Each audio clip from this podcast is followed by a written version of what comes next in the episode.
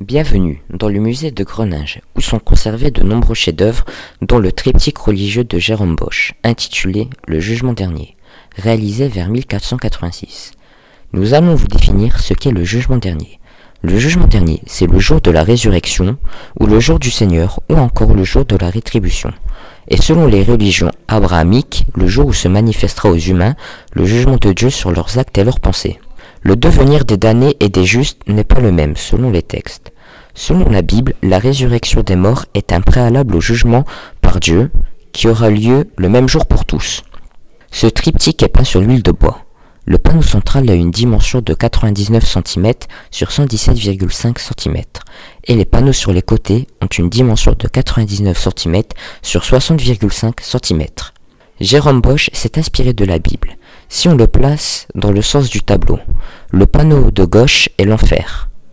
Le panneau central représente le jugement dernier avec l'arrivée de Jésus et le panneau de droite représente le paradis. Sur le panneau à droite, on peut apercevoir un paysage paradisiaque organisé autour d'un château. Dans le premier plan, on a une pièce d'eau avec une barque coiffée d'un dé.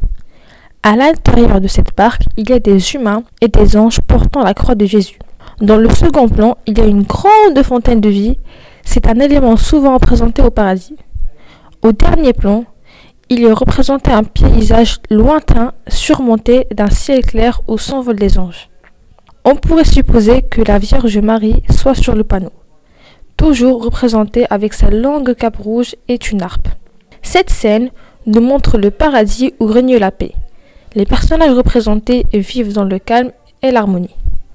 Dans le premier plan du second panneau, on observe le débarquement de créatures étranges, qui sont des hybrides. Par exemple, en bas du premier plan, on observe une espèce de crocodile avec une tête de main. Ceci n'est pas la seule créature hybride. À gauche du premier plan, il y a un, tonneau troué contenant de l'eau où les humains se lavent puis se font attaquer par d'immenses rats. On a également une rivière où un démon est en train de lire un livre.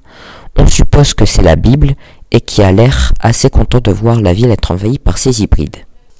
À droite, il y a la présence d'un navire, où les humains sont emprisonnés par ces créatures, qui souhaitent leur mort. Au second plan, on observe l'esclavage des humains. Par exemple, au centre, on a des personnages attachés avec une corde, puis on a un humain qui se fait punir pour ne pas avoir obéi. Au dernier plan, on a l'arrivée de Jésus qui va rendre son dernier jugement. On reconnaît que c'est Jésus grâce à plusieurs éléments qui sont ses anges portant la croix et ses apôtres.